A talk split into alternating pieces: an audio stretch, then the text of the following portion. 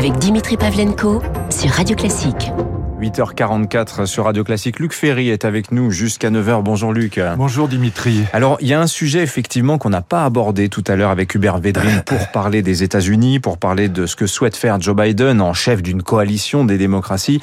Il y a toute cette dimension technologique euh, de cette tension entre la Chine et les États-Unis. C'est un sujet qui vous passionne aujourd'hui. Euh, Je pense c'est le plus important. Oui. Oui, ah, je, pense, qu'on sous-estime le fait qu'aujourd'hui les, les, les, Chinois sont devenus en matière de nouvelles technologies d'intelligence artificielle et de big data euh, plus performants que les États-Unis. Vous savez que dans l'intelligence artificielle, il y a trois paramètres. Il y a la puissance des ordinateurs. Les derniers ordinateurs chinois sont plus puissants que les ordinateurs américains. Euh, c'est des ordinateurs qui sont capables. Il faut bien, il faut entendre ça parce qu'on devient fou quand on entend ces chiffres. C'est 140 millions de milliards d'opérations par seconde.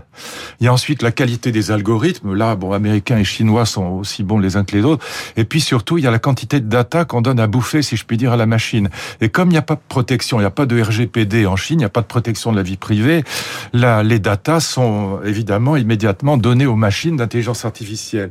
Alors on peut dire c'est pas bien, il faut protéger la vie privée, il faut mhm. très bien, mais ça permet à l'intelligence artificielle de progresser. Il faut savoir aussi une chose, c'est qu'avec la 5G, on va avoir dans 10 ans 500 milliards d'objets connectés dans le monde qui vont pomper des données personnel partout dans le monde. Et la grande angoisse des Américains, évidemment, et de Joe Biden, c'est pas tellement là, une guerre euh, réelle, si je puis dire, une guerre nucléaire, par exemple, avec la Chine. Bon, à propos de d'îles japonaises ou sino-japonaises, c'est pas tellement ça, mais c'est le fait que ces, ces, 500 milliards d'objets connectés qu'il y aura dans le monde dans 10 ans avec la 5G euh, pompent les données américaines et européennes et que l'espionnage euh, de la Chine en direction de l'Occident euh, deviennent absolument colossales et que ce soit un avantage, notamment sur le plan économique et sur le plan technologique et du coup politique et même militaire pour mmh. la Chine. Voilà, je crois que ça, cet enjeu-là est, est beaucoup plus important que tous les autres réunis. C'est-à-dire que dans la logique euh, américaine, euh, faire pression sur les États-Unis, sur les Européens pour qu'ils bloquent Huawei, c'est plus important oui. que euh... que les îles sino-japonaises par exemple, ou même Taïwan, ou même, ou même, ou même que Taïwan. Ouais.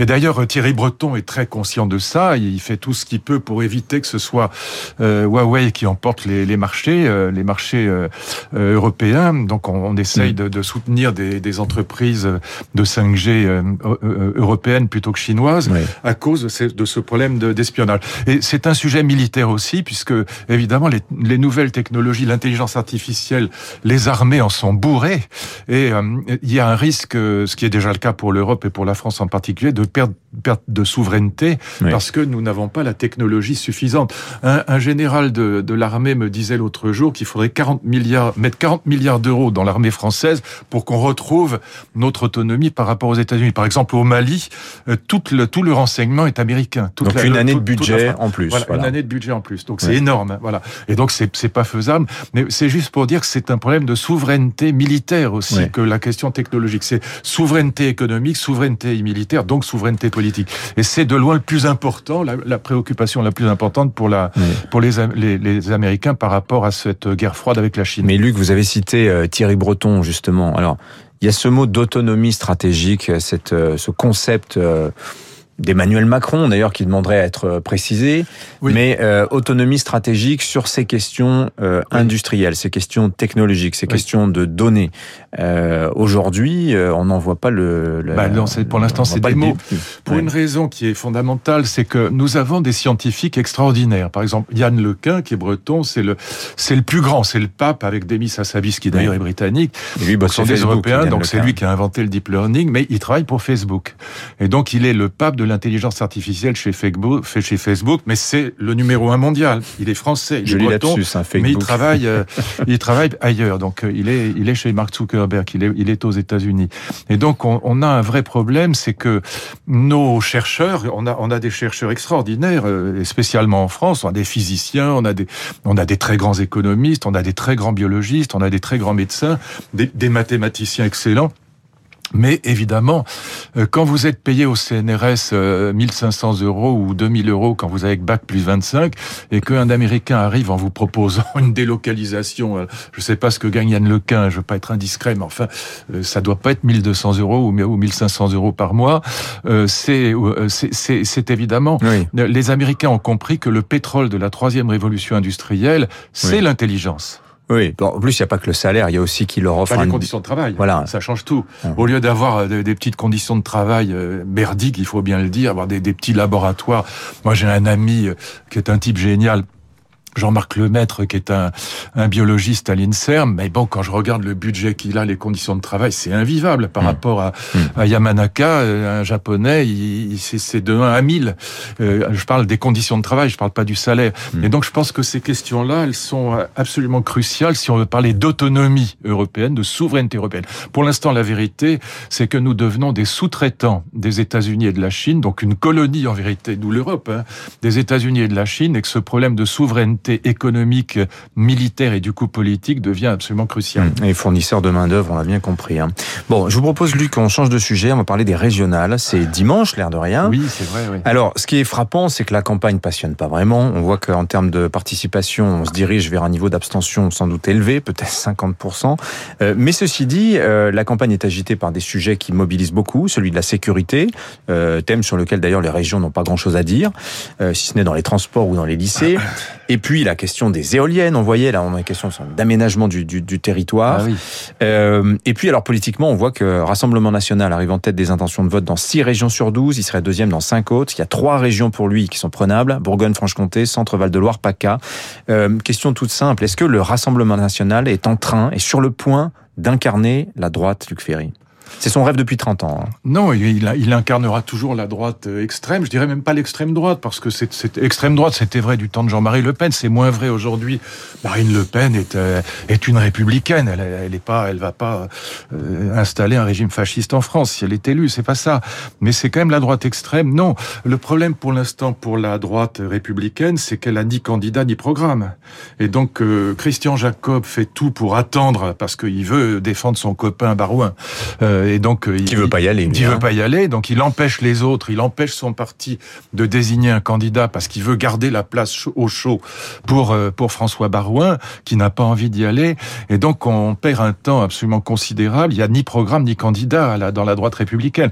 Le jour où il y aura un candidat euh, ou une candidate pour la droite républicaine et un programme avec, euh, les sondages changeront. Il y aura une possibilité parce que, comme vous le savez, il y a une majorité de Français qui ne qui ne veut pas du remake, pardon pour le mauvais français, mhm. euh, Macron-Le Pen. Donc c'est pas du tout perdu pour la droite républicaine, sauf que malheureusement le, le parti LR fait tout pour empêcher le, les LR de d'arriver en tête mhm. au, au, au, premier tour. Voilà face à Marine Le Pen en tout cas. Donc c'est malheureusement euh, assez catastrophique pour la droite républicaine, ce qui se passe en ce mm. moment.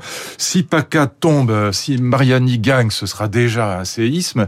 Et si euh, il y a deux régions qui sont gagnées, ce sera absolument colossal. S'il y a trois régions qui sont gagnées, ça veut dire que vraiment Marine Le Pen peut gagner l'élection présidentielle. C'est ça qui se joue dès aujourd'hui. Hubert Védrine, il me disait tout à l'heure, c'était hors antenne, mais je fais part de son commentaire parce que je trouve très intéressant. Il dit, de toute façon, bientôt, il y aura plus de partis politiques. Euh, il y aura plus de partis politiques. On voit bien que vous voyez, la République en marche, ils font 10% d'intention de vote au régional pour le parti présidentiel qui a la majorité à l'Assemblée nationale. Ça paraît incroyable. Vous croyez à cette idée, vous, d'une vie politique sans parti, euh, Luc Ferry? Ça vous paraît plausible comme scénario? En tout cas, ce serait catastrophique, contrairement à ce que les, les Français pensent majoritairement, parce que les, partis politiques ont très mauvaise presse. Mais euh, c'est pas parce que les partis politiques sont aujourd'hui dirigés par des gens qui manquent euh, de, de créativité. J'essaye de pas employer un mot plus dur que ce soit Olivier Faure à gauche ou que ce soit Christian Jacob à droite, on a des chefs de parti qui hmm. sont, disons, inexistants. Bon. On a du mal à se maintenir en Ligue. Ah, hein, ça, on peut pas dire hein. qu'ils aient produit en quatre ans, qu'ils aient produit un programme ou des idées grandioses. Bon. Et donc, c'est quand même ça qui est catastrophique. Mais, mais néanmoins, une, une vie politique sans parti, c'est la définition même du populisme le plus dangereux qui soit. Donc, il faut pas, faut pas croire. Vous savez, il y a, euh, vous, vous le savez, mais il y a un livre de Max Weber, qui est quand même le plus grand sociologue euh, non seulement allemand, mais enfin le plus grand sociologue de, de l'histoire de la sociologie, et qui explique à quel point les partis politiques sont importants. Parce que un parti politique qui fonctionne, c'est un réservoir d'idées, c'est une bouilloire à idées. C'est pas, c'est pas, euh, comment dire, c'est pas mm. méprisable, c'est pas, c'est pas insignifiant. Donc peut-être qu'Hubert a, raison, mais ce serait catastrophique. Oui. Luc Ferry, il y a des think tanks, il y a des groupes de réflexion. Mais ça, c'est la société civile, c'est pas la même chose. On a besoin, si vous voulez, d'une structure républicaine et pas simplement civile. Nous, nous faisons partie de la société civile. On a nos idées, on défend des, on défend des idées, on propose des idées. Très bien. Les intellectuels proposent des idées. Il y a, bah, tout le monde a le droit de proposer des idées. Les, les think tanks en proposent.